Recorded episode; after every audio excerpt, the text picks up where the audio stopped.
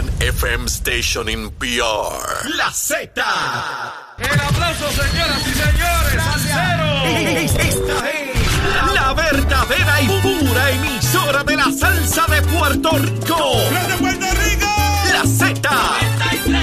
WZNTFM 93.7 San Juan, WZMTFM 93.3 Ponce y WIOB 97.5 Mayagüez. La que representa la salsa en la isla del encanto. De aquí para el mundo. A través de la aplicación La Música Z93. Tu, tu emisora nacional de la salsa.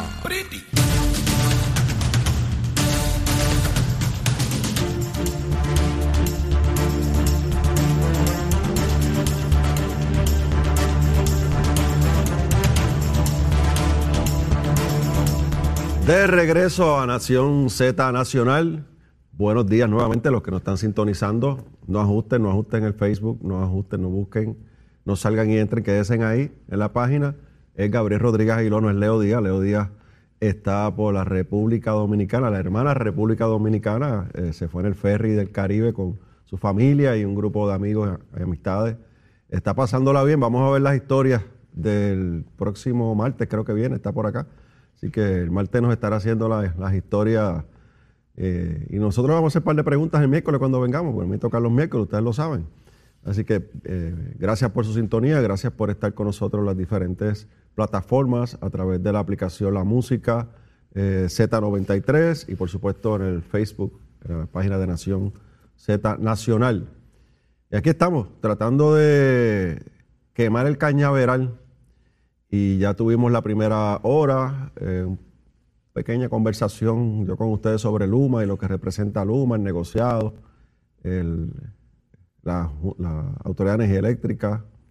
Luego tuvimos la otra media hora con el compañero Juan Oscar Morales y las diferentes situaciones de esa campaña que eh, subió de tono desde las últimas horas, pero ya tuvimos la explicación aquí con Juan Oscar. eh, a todos los amigos de San Juan, Guaynabo y Aguas Buenas el próximo domingo, 11 de septiembre, de las 9 hasta las 3 de la tarde. Vayan a votar y escojan quién va a ser su senador. Es importante la participación en los procesos electorales. Y para esta hora tengo una invitada especial. Yo la aprecio muchísimo y reconozco mucho su trabajo. Trabajo una mujer muy comprometida, muy comprometida con el Partido Nuevo Progresista, muy comprometida con el ideal de la estadidad, pero también es muy comprometida con hacer las cosas correctamente a nivel electoral. Y eso para mí vale muchísimo. Y es la licenciada Vanessa Santo Domingo, que le damos la bienvenida aquí a Nación Z Nacional con Leo Díaz. Buenos días, licenciada, ¿cómo está? Muy buenos días, gracias por esa introducción, Gabriel. Y sabe que yo la molesto mucho, le, eh, le corro mucho la máquina. Esa es mi forma de ser, soy así. Eh, seré un viejito así eh, en el futuro, pero eh, Vanessa reconocemos eh, el compromiso. Es esposa, es madre, es hija. Y no sé cómo lo hace, pero lo hace. Ella corre todo Puerto Rico con nosotros, junto a Edwin Mundo, eh, Holland, Torres, que no le hice justicia a sus apellidos, a Torres, Torres Varela.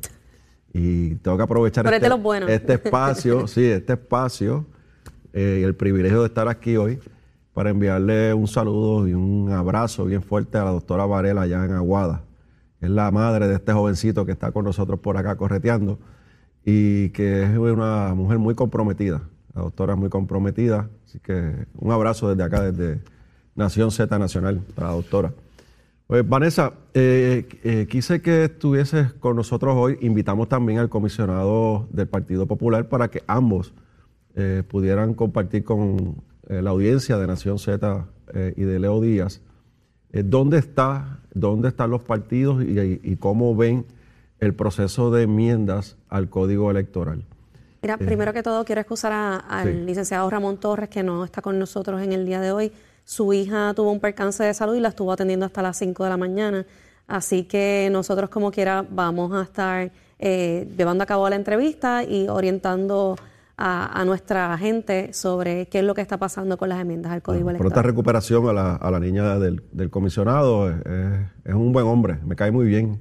Me dicen que es de San Germán, de allá abajo. ¿Será que por eso? Es que es, de- es del oeste. Y él dice que es atlético. Él dice que es atlético, bueno. Pero un gran abrazo y muchos ¿verdad? buenos deseos para toda su familia, sobre todo para su hija, que todo, que todo esté bien. Pues, licenciada, a- ayer hubo la vista en el, en el Capitolio, en audiencia 2, presidida por Connie Varela.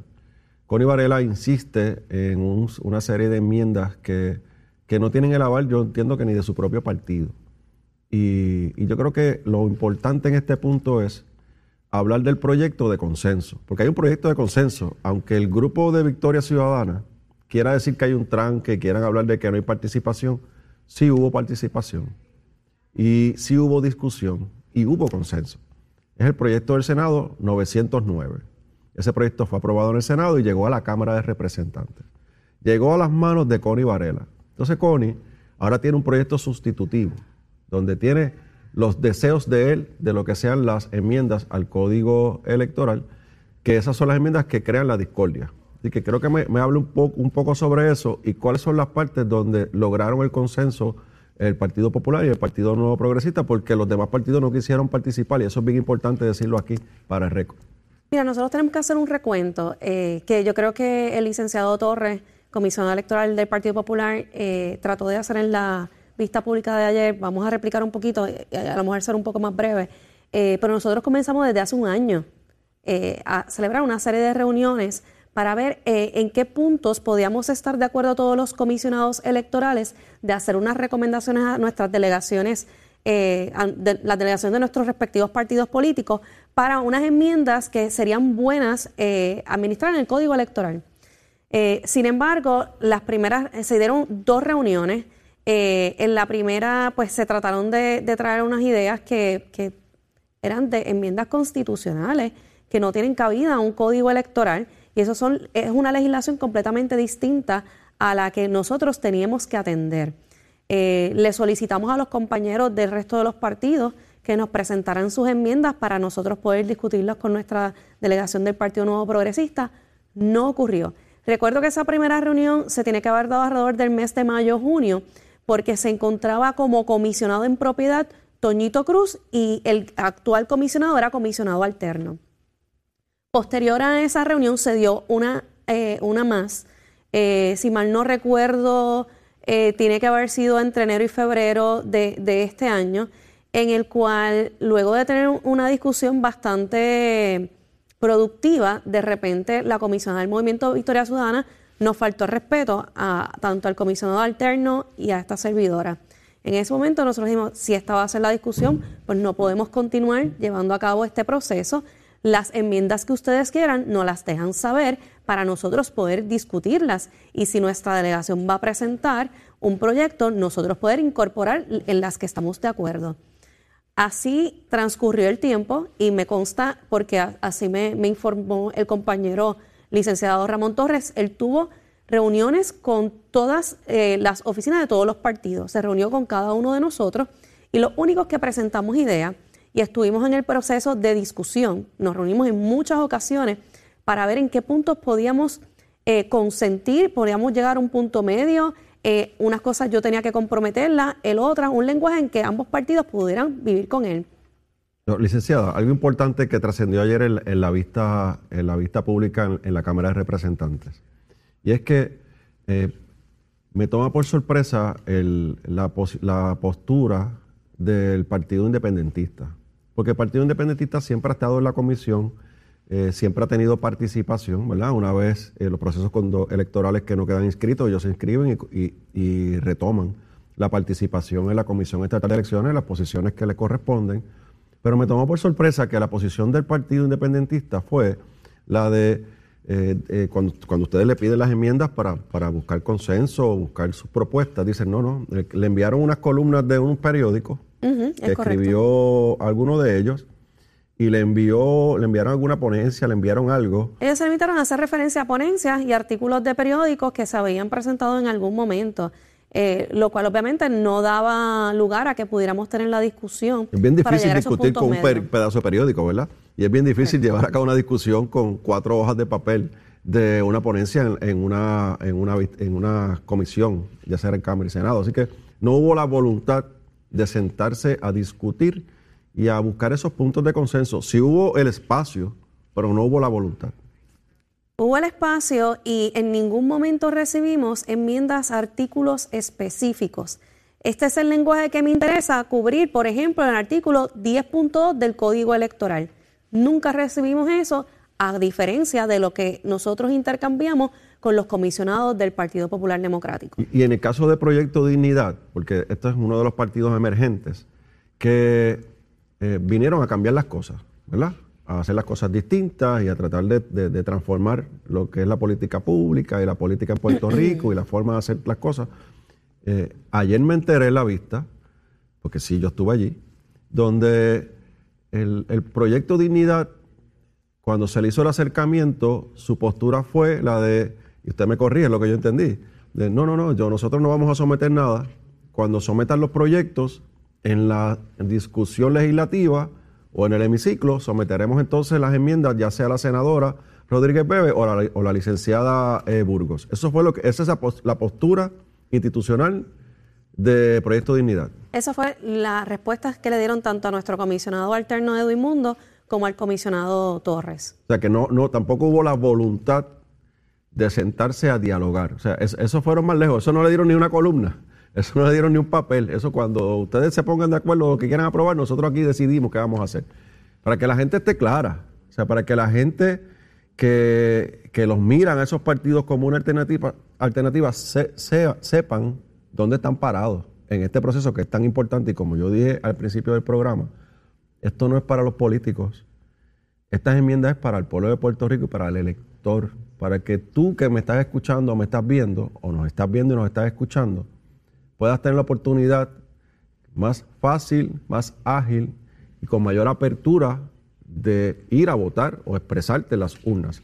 Y Proyecto Dignidad no, no quiso participar. Entonces, nos queda eh, Victoria Ciudadana, Movimiento Victoria Ciudadana.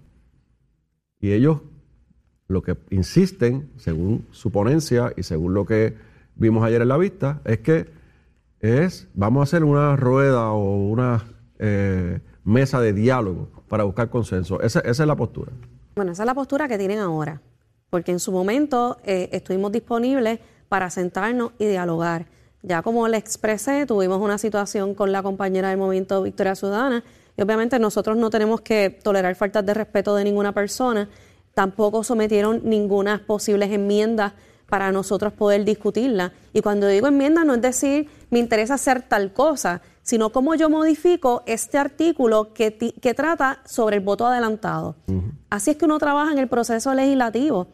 Por otra parte, si el representante Márquez entiende que la legislatura no tiene la capacidad de poder buscar ese consenso, pues ese es el lugar donde se crean las leyes en la legislatura. Estaban allí para eso. Sí, porque, Sin embargo, no, no le veo eh, el ánimo ni, ni la buena fe de buscar ese punto medio cuando ya sí tenemos un proyecto de consenso que fue aprobado en el Senado y que simplemente ahora lo tenemos a la consideración de la Cámara de Representantes. Porque la, la- la retórica del movimiento Victoria Ciudadana es siempre el pueblo, todo es el pueblo. Y que si el pueblo, y por el pueblo, y para el pueblo, y hay que hablar con el pueblo, y hay que sentarse con el pueblo. Pero es que nos toca a los legisladores tomar decisiones a nombre del pueblo de Puerto Rico, porque para eso fuimos electos allí, para tomar decisiones. Y él y Nogales, que representan en la Cámara a, a Movimiento Victoria Ciudadana, tienen que asumir su responsabilidad y asumir posturas. Y uno hace las preguntas, uno recibe la información, y lo que uno cree, en lo que su partido cree, uno toma decisiones. Pues no, tú sabes, quieren alargar el proceso para no hacer nada. Al final del camino es para no hacer nada, para tener una excusa. Al final del camino, como está pasando en esta primera especial del PNP. Pero quiero moverme a un tema importante que es el balance electoral, porque es algo de lo que públicamente se está diciendo y se está diciendo de una forma distorsionada y no de una forma correcta. ¿Qué es el balance electoral y qué es el balance institucional en la Comisión Estatal de Elecciones? Es la forma en que operan eh, los departamentos de asuntos electorales de la Comisión Estatal de Elecciones. Un balance institucional requiere la presencia de al menos dos partidos políticos, al menos dos partidos políticos o ambos partidos políticos propietarios de mayoría, que son aquellos partidos políticos que obtuvieron un 25% o más en la última elección. En caso del balance eh, electoral, se refiere a la representación de todos los partidos políticos en ese departamento en- particular. En la comisión ahora mismo La Java tiene un balance electoral, tiene representación de todos los partidos dentro de dicha junta con un presidente que es nombrado por el presidente de la Comisión Estatal de Elecciones, que en este momento es la licenciada Norma ¿Qué es Figueroa. Java? No, para- La ¿qué- qué- Java- ¿Qué, qué es, qué, ¿Qué es Java? Es la Junta Administrativa para el voto ausente y voto adelantado. Son las personas que se encargan de administrar el proceso de ese voto adelantado y voto ausente que típicamente eh, se administra eh, o empieza a organizarse dos meses, tres meses antes del evento. Ese es el voto que se envía por correo. Tiene varias modalidades. ho- Hoy mismo está el voto confinado, ya está, se está ejecutando ahora para la elección especial, ¿verdad? Correcto. Del domingo. Eh, es- y eso lo el maneja voto Java. confinado. Eso es un voto adelantado porque no se lleva a cabo el día de la elección. Y eso lo maneja Java. Y eso lo maneja la Java. Eh, tienes eh, dentro Y del allá hay representación de todos los partidos. Bueno, si es una elección general, Sí. sí. En estos momentos lo que se está administrando es una elección especial para cubrir un escaño de un partido político, por lo tanto, eh, lo candidatos. está administrando el, el partido político nuestro con la presencia eh, de observadores. Ok, En pero este va- caso- vamos, a- vamos a hablar de la elección general. Ok. Eso fue, ese fue el colegio de muchas, ¿verdad? De muchos señalamientos y casos en el tribunal que ninguno prosperó. que ninguno prosperó y, y- señalamientos frívolos. decía, per- perdón que interrumpa, ese era el que decía eh, eh, Victoria Ciudadana en San Juan, que tenía un montón de casos de, de, de de que habían duplicidad de votos eh, y toda esa cosa que decían eh, para justificar eh, el que o tratar de, de malograr la elección en San Juan. Correcto, y paralizar los procesos del escrutinio. ¿Y Ese qué fue uno pasó de los ahí? Eh, intentos. denos un ejemplo de lo que pasó ahí. Nosotros recibimos alrededor de unos 200, 225 mil votos, solicitudes de voto adelantado. Y cuando le estaba explicando, el voto adelantado es el voto por correo, el voto adelantado en el precinto, que eran aquellos electores que votaban una semana antes del día de la elección, pero iban físicamente a eh, insertar su papeleta en la máquina. También tienes el voto domicilio, que es el voto que se le lleva al elector a su hogar. Eh, y el- el- le dije, el voto confinado, está el voto hospital, que se trata de una manera distinta y lo administra la comisión, pero tenemos diferentes modalidades. En aquel momento, nosotros recibimos alrededor de 100 mil solicitudes de voto a domicilio. 50 mil de voto adelantado en el precinto y 50 mil por correo. Le estoy dando los números generales porque en Claro, específico no, me, sí, no sí. me voy a acordar. Cuando recibimos ese volumen, recuerdo que los comisionados nos reunimos en el Pleno y determinamos que el volumen del voto a domicilio era bien difícil poder contabilizarlo en el precinto.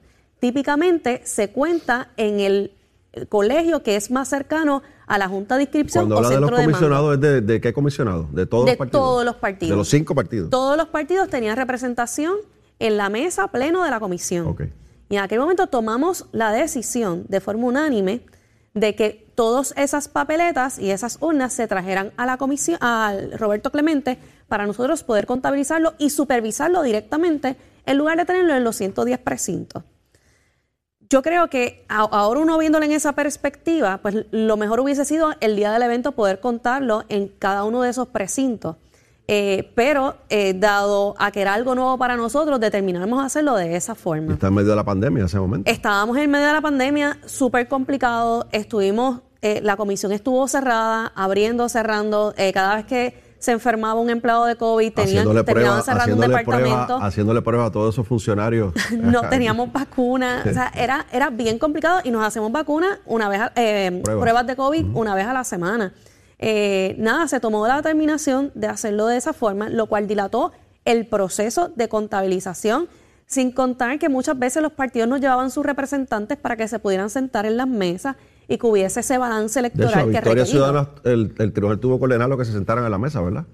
Nosotros tuvimos, tuvimos muchos Ellos se levantaron y se fueron. Eh, eh, tuvimos ocasiones en que nos quedábamos solos y teníamos que paralizar los procesos, porque en la mesa tenía que haber más de un partido o teníamos que empezar a hablar de un partido y de otro para por lo menos tener algunas mesas abiertas. Fue bien complicado eh, y es bien fácil criticar el proceso cuando no se está allí. Fueron tres meses bien intensos. Eh, yo recuerdo una ocasión que hasta manifestantes se treparon en el techo de Roberto Clemente, eh, dando en el techo, eh, provocando que uno tampoco se sintiera seguro. Y teníamos muchos funcionarios que eran personas mayores de edad que me decían, Vanessa, yo no puedo regresar a trabajar así, esto a mí me tiene nerviosa. Eh, tuvimos incidentes en que atacaron funcionarios nuestros.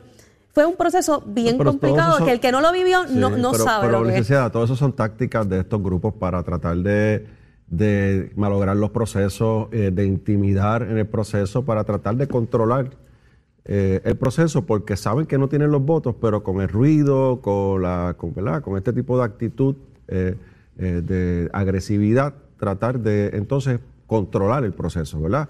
Eh, así que eh, eso es parte de su proceder, lo vemos en las manifestaciones por ahí en la calle, lo vemos, nosotros los vemos allí en el hemiciclo constantemente, así que eh, es parte de lo que ocurre. Y yo creo que eh, estos jóvenes también actuaban dirigidos por unos comisionados que en muchas ocasiones llevaban la información que no era correcta. Y esto lo pudimos probar a través del caso que, que tuvimos en el de Natal contra Miguel Romero, en el cual se pudo demostrar que las instrucciones que daba el, co- el comisionado electoral eran incorrectas y por eso cuando cada vez que se sentaban estos funcionarios a declarar, declaraban exactamente lo mismo. Era un, era eh, estereotipado sus su, su de- declaraciones y no variaban de una de otra porque desde que se las adiestró el primer día se hizo de forma incorrecta.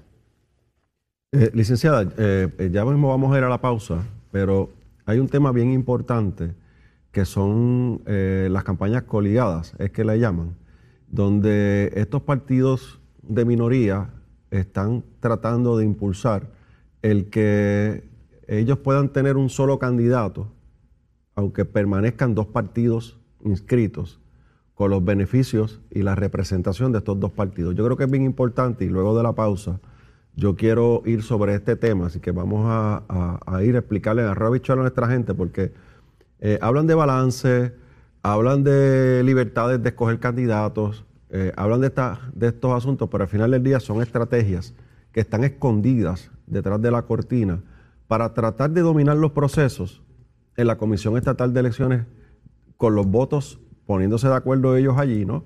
En, en contra de la voluntad del pueblo, porque el que el pueblo, eh, les guste o no, votó mayoritariamente por el Partido Nuevo Progresista y por el Partido Popular Democrático, eh, no, no así por ellos. Yo creo que es importante explicar este asunto, lo que está escondido detrás de esta retórica de las candidaturas coligadas, para que el pueblo de Puerto Rico sepa lo que realmente persiguen estos grupos.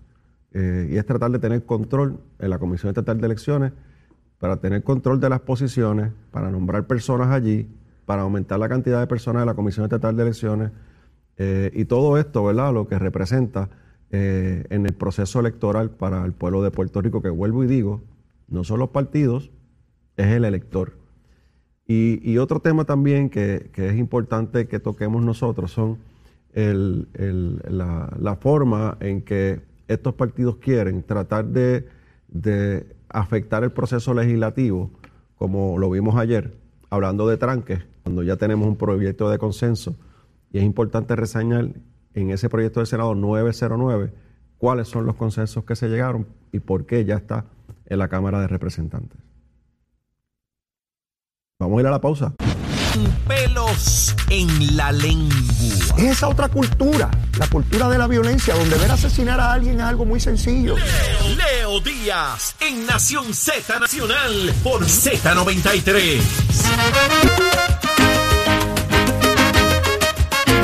Regreso a Nación Z Nacional, aquí con Leo Díaz y Urbina, el cual no está hoy, como ya les dije, está por la República Dominicana, la hermana República Dominicana, pasándola bien por allá con su familia y pasándola bien con la gente que se montó con él el ferry y se fueron por ahí para abajo. Viene la semana que viene, ya el martes debe estar aquí, hablando con nosotros, con ustedes, analizando y discutiendo los- las noticias del día a día y de la forma y manera única que tiene Leo Díaz de expresarse. Un gran comunicador. Gracias a él y a Nación Z por permitirme estar aquí hoy, eh, estas dos horas en el programa.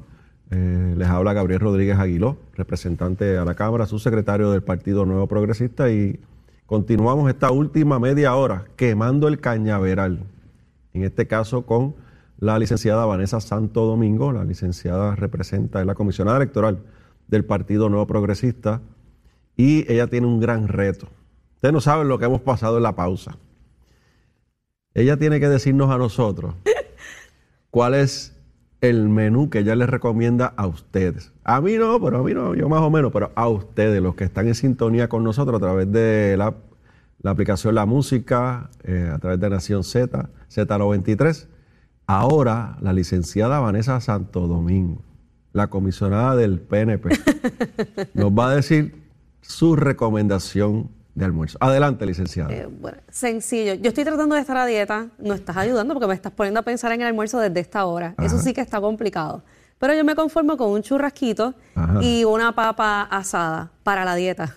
Está bien, eso está bien. Ese eh, churrasco término medio. eh, Término muy medio, Término medio. medio. Si no pues, se mira, daña. Viste, pasó la prueba, pasó la prueba. Sí. Pensamos que iba a decir otra cosa. Pero me pusiste a pensar porque tú querías que yo dejara la combinación de arroz chino. Sí. Por eso yo no me lo como al mediodía, me lo como a las 6 de la tarde. Nosotros en la pausa decíamos que si la licenciada recomendaba, como los muchachos de producción por ahí pidieron, la combinación de arroz chino con tostones con ajo y unas costillas en salsa, eso se iba a caer el mundo. Pero no, se contuvo y no lo dijo. Nos fue un churrasquito con una papita asada por el lado y estamos en temporada de aguacates aquí en Puerto y el Rico. aguacate no puede faltar. Así que un pedacito de aguacate tiene que caer ahí. Con un juguito de china con agua porque es temprano, es viernes, pero es temprano, hay que darle suave. Así que gracias, licenciada, por ese- esa recomendación. ¿Y cuál es tu bien. recomendación, Gabriel? No, no, es que es la tuya nada más. A mí me toca cuando, cuando yo estoy al lado de allá, me toca a mí. Los miércoles yo la doy. Hoy yo estoy al lado de acá. Esta parte es buena, así que la recibimos, ¿no? Está- el- el- uno se encuentra churrasquitos por ahí donde quiera, lo puede conseguir. No es tan difícil. Bueno, licenciada, estamos hablando de las enmiendas al Código Electoral y hay un proyecto de consenso. Proyecto de consenso, proyecto del Senado 909. ¿Cuáles fueron esos consensos principales por la cual se aprobó este proyecto? Bueno, lo primero es que teníamos que extender unas fechas para poder cumplir con unas metas para el establecimiento de lo que es el registro electrónico de electores, en el cual cada elector va a poder tener acceso a su asiento electoral desde su casa, a través de su teléfono o una computadora. Ya no sería necesario ten- tener que visitar una junta de inscripción para poder eh, llevar a cabo estas transacciones electorales. Y los que dicen que eso no va a funcionar, que eso no está, que eso está detenido, que eso no va a pasar.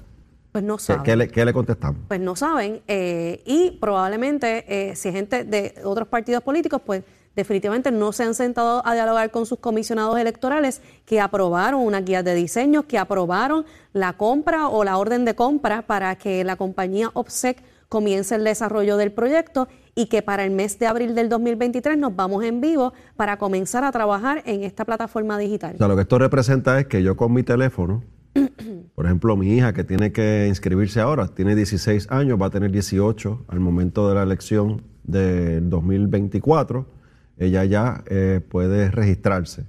Y lo que tradicionalmente ocurre es que yo tenía que montarla en el carro y llevarla a una junta de inscripción permanente, en el caso de nosotros en Ciales, que ya no está, ahora es regional, y que eh, allí pues cumplía el trámite, le sacaban la fotito, le daban su tarjetita y ya estaba inscrita, ¿verdad? Ese es el asiento electoral que usted habla. Correcto. Ahora va a ser distinto. De forma digital, claro, va a tener que subir un sinnúmero de documentos. Los que antes usted tenía que llegar a- llevar a la Junta Claro. de Inscripción, los va a tener que hacer una, una carga en el sistema de la comisión para Aute- que... Eso se llama autenticar su identidad. Correcto. Para que ahí hay una oficina que se llama control de calidad, eventualmente revise que los documentos presentados son Claro. correctos para que final, al final del día se pueden aprobar estas transacciones. que- que en caso de mi hija, que Gabriela es Gabriela. que Gabriela es Gabriela, Eh, que ese es su certificado de nacimiento, Claro. que la dirección que alega que tiene es la correcta. Toda esa información se va a ver en balance en la Comisión Estatal de Elecciones. Entonces, pues mi hija va a poder entrar al sistema, va a validar su, eh, su identidad y ya ella se va a inscribir Correcto. en el teléfono, en la computadora, en la tablet, en la laptop, donde sea. Así va a funcionar. Sí, lo único que el elector va a necesitar es su número de tarjeta electoral o número electoral y los cuatro dígitos de seguro social para poder eh, garantizar o verificar que la persona que está compareciendo para hacer estas transacciones y crear esta cuenta es quien dice ser. Ok, perfecto. Pero, pero eso va a ocurrir en todo Puerto Rico. Eso va a ocurrir en todo Puerto Rico y vamos a comenzar con irnos en vivo con este proyecto a partir de abril del 2023. ¿Va a empezar en algunas regiones, algún pueblo particular o va a ser en general? No, porque el CESI está integrado como, como es un centro estatal de servicios al elector, eh, en el cual estamos trabajando activamente en ese diseño. Y ahí hay representación de todos los partidos, ¿verdad? Eh, ahí hay representación en balance institucional. Institucional. Recuerden que si mañana crean tres partidos más, significa que Eh, si yo tengo un balance electoral, tendría que nombrar siete, ocho personas para hacer un mismo trabajo y, Y para pagarle, hacer porque no ese es gratis. balance. Y pagarle, que no es gratis. Eh, y, y pagarle. Eh, y, y esto es algo que a mí me, me vuela la cabeza en ocasiones, porque yo recuerdo eh, haber visto en más de una ocasión un video de Alexandra Lúgaro diciendo de que la gente aquí del Movimiento de Historia Ciudadana que iba a trabajar en la comisión iban a ser voluntarios. Sí. Hoy en día están reclamando Ah, salario. Bendito, papá. Y, Ay, bendito, y están cobrando porque sus comisionados cobran, sus comisionados están cobrando, la representante que tienen en la Java está cobrando, pero no podemos pretender llenar la comisión de personal para seguir añadiendo la nómina que de un estimado eh, que hizo la comisión a solicitud del representante Varela, lo que vimos es que aumentaría la nómina un 27 millones. Y eso fue algo que yo fui bien específica ayer. Aquí hay un 80% de los municipios que no tienen del presupuesto del Fondo General, no tienen ese presupuesto. Quiero volver atrás a algo que, que mencionó licenciada, que es importante. Y yo me acuerdo de esas conferencias de prensa donde las hacían frente a la Comisión Estatal de Elecciones. Ponían un podio allí y allí... Que cerraran la comisión. Allí hablaban de, de lo diabólica que era la Comisión Estatal de Elecciones, eh, toda la gente que trabajaba allí, que esos sueldos, esos era, se podían usar para otras cosas, ¿verdad? La educación, la seguridad, toda esa retórica de campaña. Entonces, una vez salen electos sus candidatos, logran inscribir su partido, exigen y reclaman tener personas nombradas, no de forma voluntaria, sino con los sueldos que establece cada posición. Que no es que no se lo- no, no es que no es que nosotros estemos en contra de eso, ¿verdad? Porque le corresponde, porque lo cumplieron con, con la ley electoral y, tienen unos representantes allí en la comisión.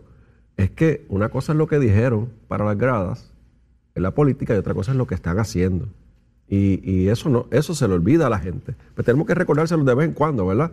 Que esos son los que decían que los rojos y los azules son los mismos y que ellos son distintos.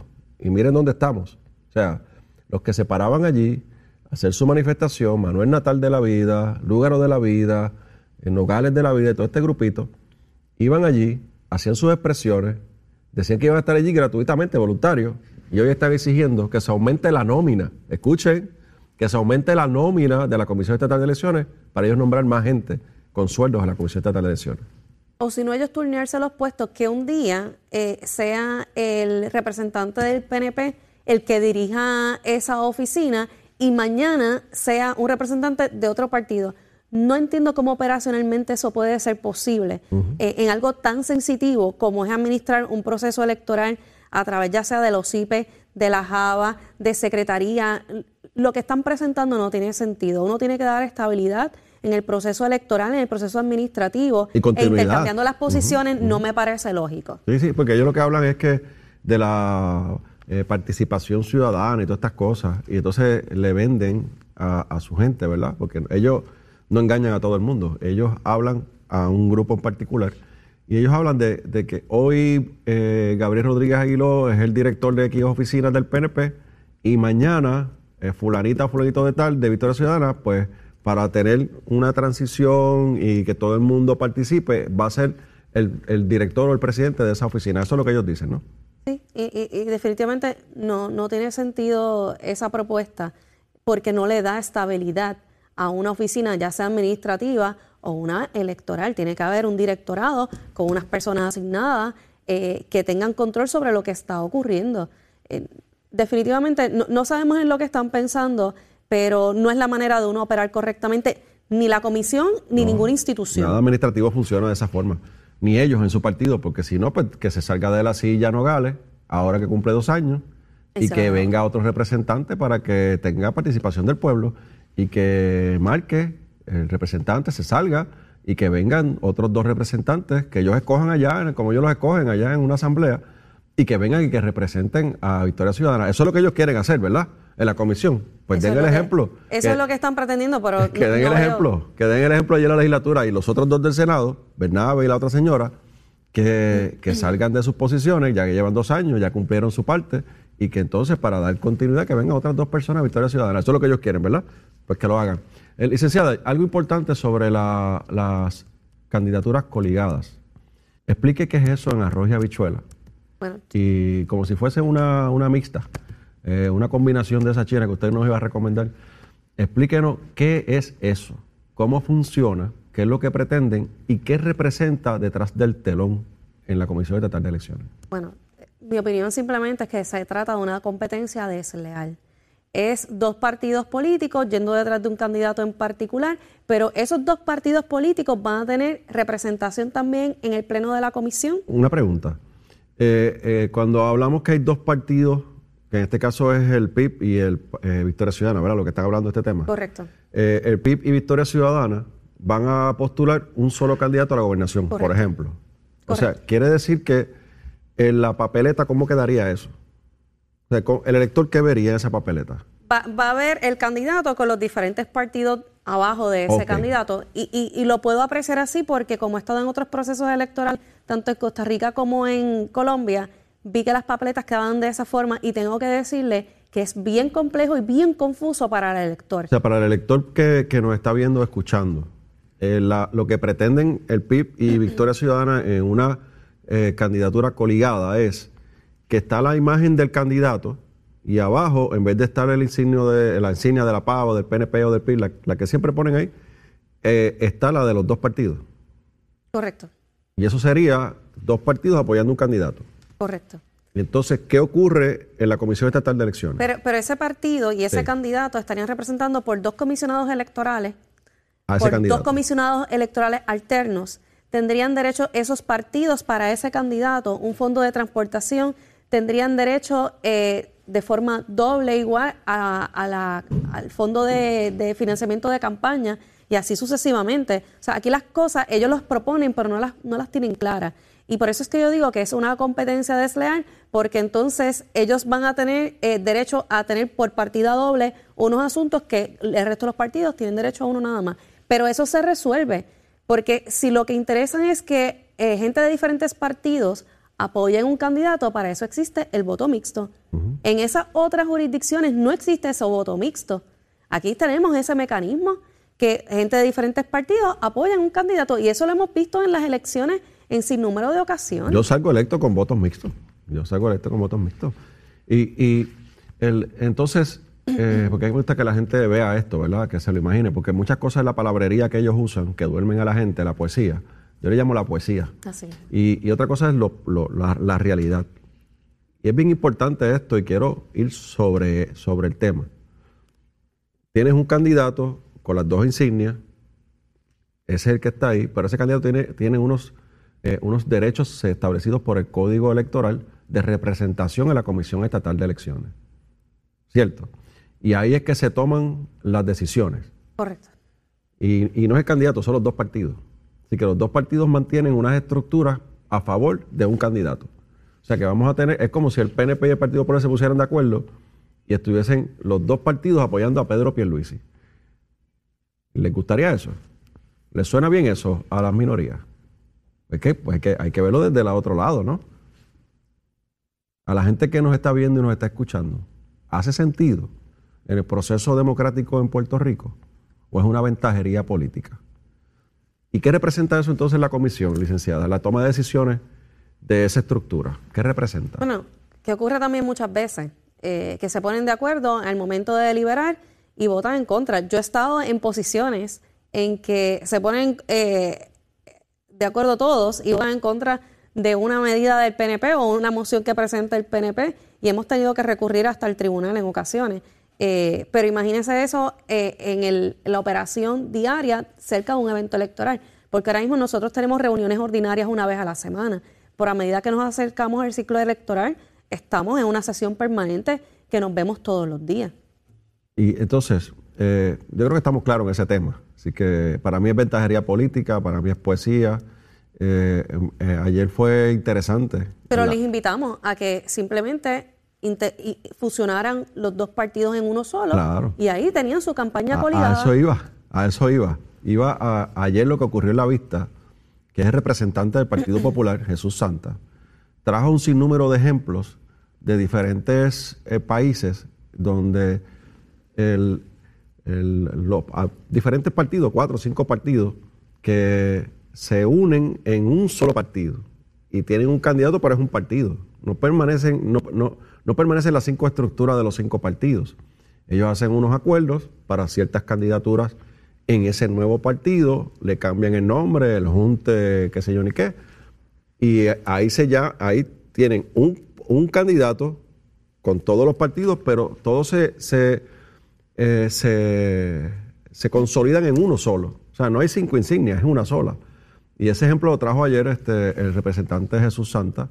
Eh, por ejemplo, en, habló de Colombia, eh, si mal no recuerdo, habló de otros países donde hicieron eso, ¿no? Hubo en Chile también, hubo un junte de diferentes partidos, quedaron disueltos esos partidos y estaban todos en una nueva movimiento o partido o institución. Eso es lo que deberían hacer si lo quieren hacer en Puerto Rico, ¿verdad? Así debería ser. Esa es la recomendación. Bueno, sí, para que tengan eh, de igual, igual competencia que el resto de los partidos. igual representatividad en la Comisión Estatal de Elecciones sin ventajería. Yo creo que esto es bien importante.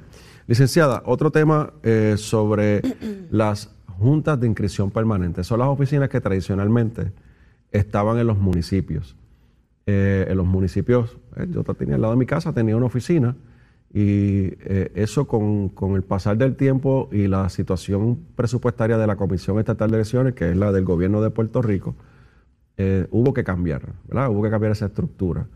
Y ciertamente en cerca de 50 municipios eh, teníamos oficinas abiertas de la Comisión Estatal de Elecciones porque los municipios facilitaban el espacio.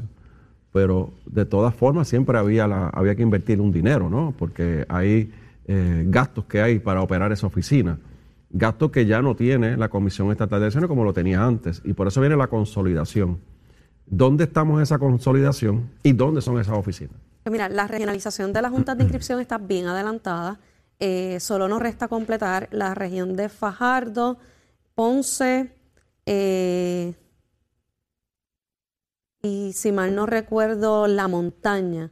Eh, las demás se encuentran en el proceso de terminar unas remodelaciones de los locales para que finalmente se puedan eh, mudar todas las oficinas de inscripción temporeras que tenemos en algunos municipios para que se incorporen en estas regionales. ¿Y dónde van a ser? ¿Se, acuerda ahora, por ejemplo, la de San Juan? Eh, Bueno, eh, debido a que no se aprobaron las enmiendas del código eh, en el año fiscal anterior, entiéndase, en el mes de junio del 2022, eh, solamente tenemos 12. En estas enmiendas estábamos proponiendo que fueran 13 juntas de inscripción regionales. Entiéndase, eh, la- nuestra propuesta es que sea San Juan, eh, Bayamón, Arecibo, Aguadilla, Mayagüez, Ponce, Guayama, Fajardo, eh, Aybonito, Utuado eh, y Caguas.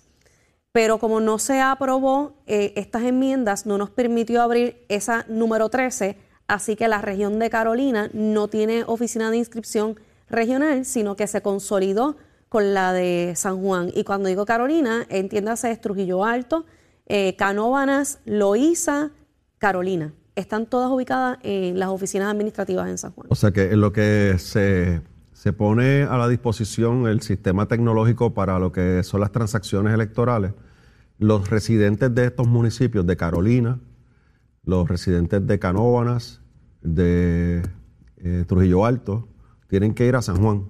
Tienen que venir al administrativo de San Juan para poder llevar a cabo sus La transacciones administrativa es en el edificio al lado del Coliseo. Claro, si hay un evento electoral que eso crea una necesidad de abrir una junta de inscripción temporera, nosotros en el pleno de la comisión podríamos autorizar de que se abra una junta de inscripción, como así ocurrió recientemente en Trujillo Alto, que ante la necesidad de cubrir la vacante del alcalde de Trujillo Alto, pues se autorizó que se creara una HIT en ese en un local que nos proveyó el mismo municipio para que se pudieran dar servicios directos a la comunidad.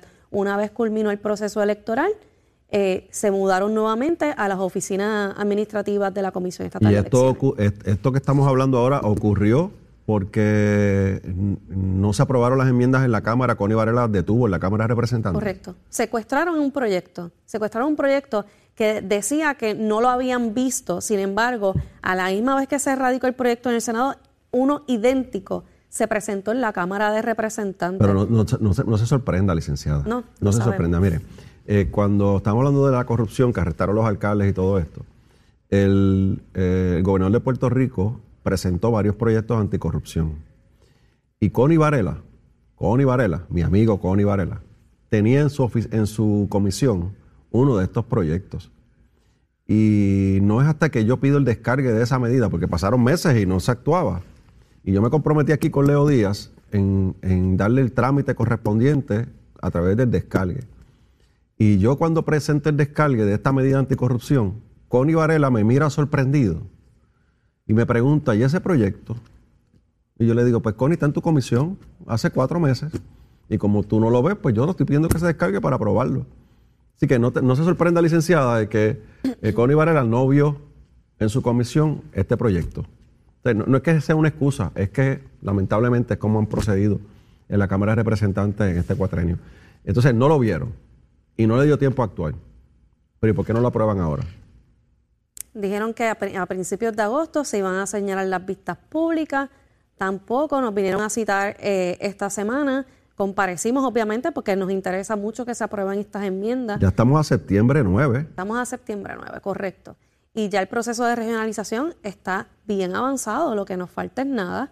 Y ahora pretenden que regresemos a tener 40 juntas de inscripción alrededor de todo Puerto Rico. ¿Y cómo se va a determinar cuál va a ser esa junta de inscripción? Y es como yo le estaba comentando en el día de ayer, si para nosotros conseguir 12 locales, 12 no, 11, porque ya teníamos el del administrativo, 11, ha sido bien difícil, bien cuesta arriba. Imagínate, imagínese, si lo tuviéramos que hacer en cuenta- 40 locales, que en en la experiencia nos dice que el alcalde de Calley nos rechazó darnos un local, el alcalde de Juana Díaz nos desahució de uno de los locales, el alcalde de Ponce nos dio hasta el 31 de diciembre y esa es la cooperación que se supone que tengamos para nosotros establecer 40 juntas de inscripción en todo ¿Quién Puerto le dio Rico hasta el 31 de, de diciembre? el alcalde de Ponce. Bueno, nos iban a, nos iban a desahuciar. eh, No, le van a votar. Acá, acá en sí le decimos que los van a votar. Lo quise poner Ah, bonito. sí, no, no, pero no, habla la- ve, estas advertencias han sido constantes porque él tiene unas vacantes en las juntas de inscripción que, como bien se sabe, estamos en un proceso de reorganización y reestructuración y a ningún partido que está teniendo vacantes se les están cubriendo las mismas. O sea, para ahí, para ahí. O sea que como el alcalde de Ponce no tiene representación en la Junta de Inscripción Permanente, Que podría poner un- alguien en destaque en esa posición. puede enviarlo del municipio, que lo pague. Claro, en destaque. Claro, que lo pague el municipio. Un destaque es que el municipio paga el sueldo y el empleado rinde labores en la otra agencia. O sea, como el alcalde de Ponce no tiene representación en la Junta de Inscripción Permanente porque no hay dinero para pagarle en la comisión porque las plazas están congeladas, no envía un destaque, le vale madre cerrar la, no lo digo usted, lo digo yo, Gabriel Rodríguez Aguilo, le vale madre cerrar la oficina y que la gente de Ponce se quede sin el servicio porque no tiene representación, pero tampoco toma acción para tener una representación, que lo puede hacer porque no me digan que el municipio de Ponce no puede enviar un destaque a una persona a hacer trabajo en la Comisión Estatal de Elecciones, que es en Ponce. Pues, No, no me diga que no. Esa fue la situación que tuvimos eh, en el semestre pasado. O sea, que le dieron un ultimátum, se tienen que ir el 31 de Y diciembre. ahora nos dijeron que nos podíamos quedar hasta tanto nos dieran el próximo local. Pero esto puede variar de día en día. Sí, no depende cómo se levante el alcalde ese día. Así que es muy bonito cuando el representante Varela Amable de las 40 oficinas de inscripción, eh, que dicho sea de paso, no todos los partidos participaron del proceso de visitar las oficinas y buscar locales, porque simplemente enviaban a alguien de la oficina o no enviaban a nadie. Eh, hubo dos partidos que estuvimos participando activamente, el resto no les importó, me- tengo que corregirme, el Partido Independentista siempre enviaba a su coordinador, pero participar activamente, eh, los comisionados que fuimos en todo momento, fuimos tanto Edmundo como yo, nos turneábamos para estar los dos, y eh, los comisionados del PPD, el resto tampoco Y me- iban y no hacían nada. Y me consta, la, la- me consta ¿verdad? La- la- lo difícil que fue ir con el alcalde o representante del alcalde, identificar el local, porque tiene que ser un, lo- un local con unas especificaciones para dar un servicio. Hay unas leyes que hay que cumplir, ¿verdad? Para dar un servicio a toda la población que vaya a ir allí. No es que es cualquier esquina o cualquier eh, rancho donde vas a acomodar a, los empleados, hay que cumplir con unos requisitos laborales y, de acceso. Eh, y fue, lo, fue bien difícil. Yo sé que ustedes en varias ocasiones visitaban el mismo pueblo tratando de buscar opciones, convencer hasta el alcalde o alcaldesa para, para poder eh, establecer la oficina. Así que es bien fácil, licenciada, sentada allí en el- desde el Capitolio, tratar de resolver los problemas con un micrófono, pero es bien difícil eh, tirarse a la calle y hacer el trabajo que hay que hacer. Pero esa es la parte que nunca van a entender algunos allí en la legislatura. Se lo garantizo, llevo tiempo conviviendo con ellos. Bueno, licenciada, con esto terminó su participación, no sin antes agradecerle haber estado con nosotros aquí. Sé que está en medio del proceso de la elección de San Juan. Eh, muy agradecido eh, por este espacio de información, compartir la información con nuestros eh, televidentes o radioescuchas o los que nos siguen a través de las redes sociales. Eh, gracias por haber estado con nosotros. Eh, muchas bendiciones. Gracias por la recomendación de almuerzo. Pensábamos que iba a ser otra, pero no. Llegamos al churrasco y, y lo vamos a tratar de buscar. Le enviaré una foto si lo encuentro hoy para Perfecto. dejarle saber que seguí su recomendación. Muchas gracias, muchas bendiciones, licenciado. Gracias y a la orden siempre. Y gracias por su trabajo.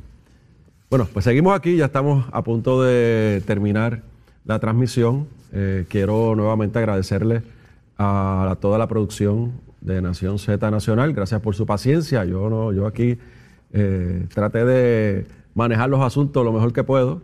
Que yo lo miro desde la otra silla, desde el lado de allá, pero no es fácil estar aquí sentado, así que gracias por el apoyo. A el amigo y compañero Leo Díaz Urbina, eh, gracias por la confianza de tenernos aquí, darnos esta, darnos esta oportunidad. Eh, por mi parte, yo regreso el próximo miércoles, Dios mediante. Vamos a estar aquí nuevamente. Ya espero que Leo esté en esta silla para yo estar en la otra silla y le traeré mi recomendación de almuerzo como siempre. La semana que viene va a ser una semana intensa de mucho cabildeo y mucha participación en Washington. Yo me voy a unir a ese esfuerzo de los funcionarios electos y otros que vamos a estar en Washington en diferentes eh, foros, en diferentes lugares, eh, llevando el mensaje y cabildeando a favor del proyecto de consenso que busca la igualdad para Puerto Rico, que busca eh, solucionar el, el, tema colonial territorial de Puerto Rico. Ya escucharon ayer el programa aquí, que un sinnúmero de compañeros estuvieron hablando sobre ese tema, así que no quise traer ese tema hoy para darles el espacio y traer otros temas para que ustedes puedan ver y comprender dónde vamos, sobre todo con el tema electoral en Puerto Rico. Así que muchas gracias, eh, que tengan un excelente viernes, un excelente fin de semana. Eh, cuídense mucho, traten de pasarlo en familia. Y Leo, tengo que decirte algo, te lo voy a dar grabado. La comisionada electoral y Holland me trajeron un café. No lo puedo enseñar al aire porque tiene una marca, pero me trajeron un café. Así que te dejo eso ahí y que adelante. Así que muchas bendiciones, excelente día y gracias a todos por su sintonía.